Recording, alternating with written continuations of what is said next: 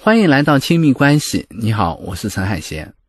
上一讲我们讲到了想要改变对方这种关系难题。有时候我们不仅想要改变对方的行为，还想改变对方的想法、状态，甚至整个人，这会进一步挤压关系的空间。这一讲我们就来讲讲这个难题。我认识一对夫妻，妻子有自己成功的事业，也非常积极上进。相比之下呢，丈夫有些懒散。这就变成了他们之间的一个矛盾。她经常跟丈夫说：“你一回家就躺在沙发上对着手机。现在社会变化这么快，新知识这么多，你不会看看书，多学点东西吗？”最开始，丈夫还会反驳：“我上班这么累，只是休息一下怎么了？”两个人经常会为这事吵起来。慢慢的，妻子说的多了，丈夫也想息事宁人。他就说：“这样吧，你下回监督我，我看手机你就提醒我，你看到好的书也推荐给我一下。”丈夫心里想的是：“好，既然你让我改，那我改不就完了吗？”可是妻子一扭头说：“这是你的事儿，我希望你有这种自觉，而不是让我监督你。你看我需要你监督吗？”这个妻子要求丈夫改变，可是她要求丈夫改变的是什么呢？不仅是行为上看书，不仅是重视和回应她的要求，而是希望丈夫变成一个更加积极主动的人。妻子说：“虽然他说要改，我看出他心里还是不高兴。我觉得重要的还不是要改变，而是怎么改变。我不希望他是为了我这么做，我希望他真正认同，并且心甘情愿地想要上进。”妻子的话透露出人们对伴侣的一种普遍要求。那就是一方面希望伴侣按照自己的想法改变，另一方面呢，又不希望这种改变是被迫要求向的产物，是伴侣出于自己主动的想法、心甘情愿的改变。在亲密关系中，当一个人要求对方改变时，他到底在要求什么？他其实有三个层次的诉求。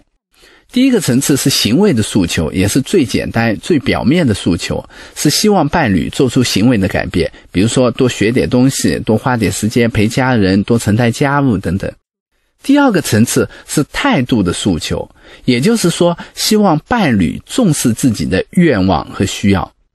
所有的改变背后都有需要。当一个妻子要求丈夫多读书的时候，妻子想的是，就算丈夫不想改变，他也不能忽略我的需要，或者认为我的要求是无理取闹。这是态度的诉求。如果这两个层次的诉求呢，两个人的关系还是有一定的空间的。只要一方放弃了要求，或者另一方顺应了要求，两个人就能化解矛盾，相安无事。可是改变还有第三个层次的诉求，正是这个层次的诉求让两个人陷入左右为难的状态。这第三个层次的诉求是心理活动的诉求，也就是希望对方的改变是心甘情愿的，而不是在我的要求和逼迫下产生的。为什么说这个层次的诉求会造成关系的纠结呢？因为这个诉求包含了自相矛盾的悖论。如果对方真的是心甘情愿的，那你就要放弃改变他的想法或者要求。可是，如果对方是按你的要求来改变的，那就不可能是自发自主。要求这个动作本身和自发自主本来就是自相矛盾的。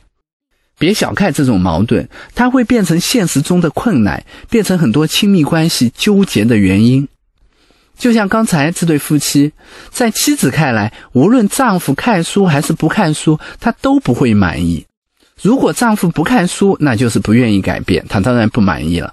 可是如果丈夫看书，那是在她的要求下的改变，她还是会不满意，而丈夫也会很生气。我都按照你的要求做了，你还想怎么样？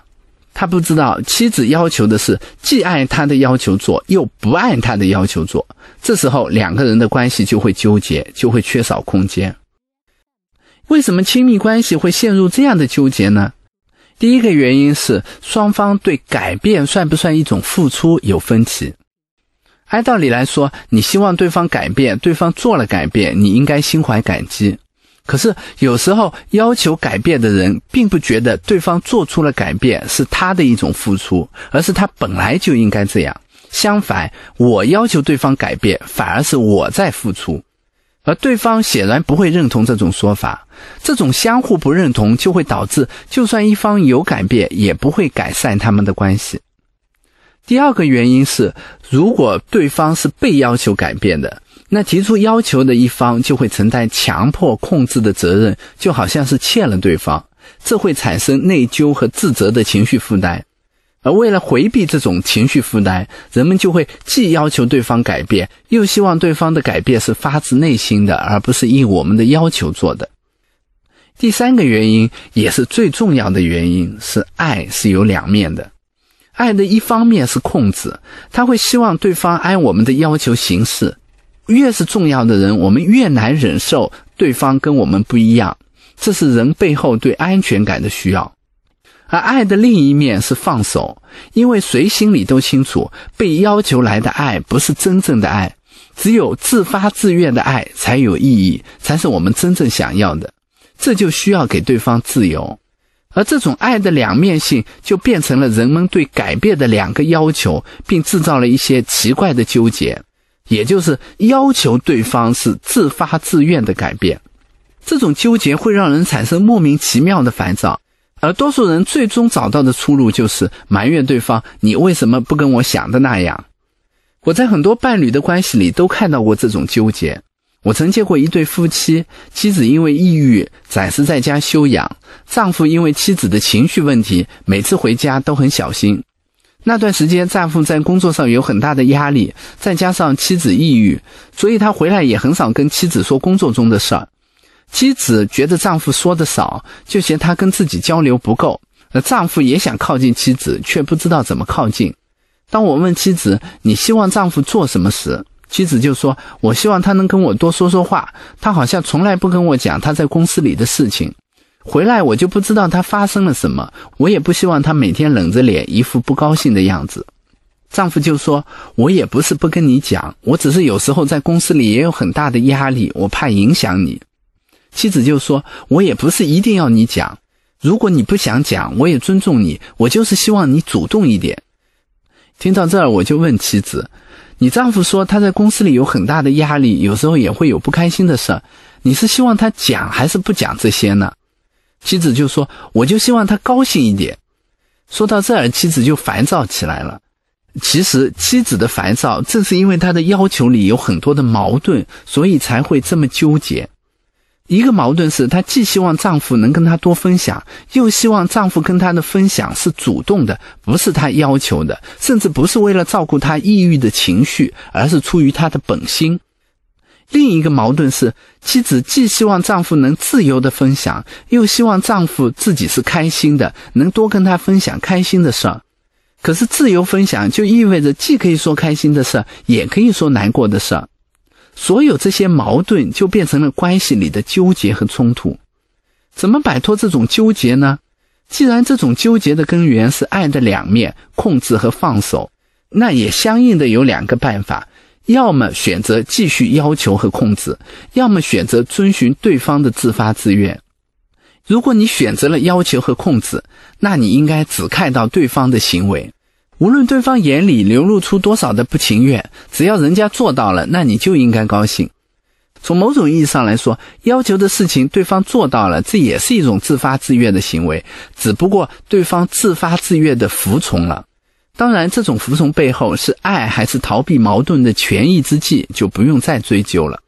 可是，一旦选择要求和控制对方，那你就要小心，因为这种要求和服从有时候会变成一种固定的关系模式。提出要求的一方一直在扮演这个推动和主宰关系的人，另一个人呢，永远在不情愿的应付，这会让两个人都很累。而如果选择遵循对方的自发自愿，那你就需要面对一个现实：对方就是会有不一样的想法、不一样的感受，而且不是你想怎么样，对方就能怎么样。你就要去放弃控制和要求的想法。你能做的只有去爱对方，然后看看接下来会发生什么。如果你问我会怎么选，我会选择后者，因为自发自愿的爱是最重要的。为了爱的可能性，你就需要去学会忍受对方的想法跟我不同的焦虑，放弃控制，去试着爱对方，看看会发生什么。给你留一道思考题：你有没有过那种既想改变对方，又希望对方是自发自愿的想法？你是怎么处理这种矛盾的？欢迎在评论区留言和大家交流。下一讲我们就来讲讲伴侣之间的边界问题。我们下一讲再见。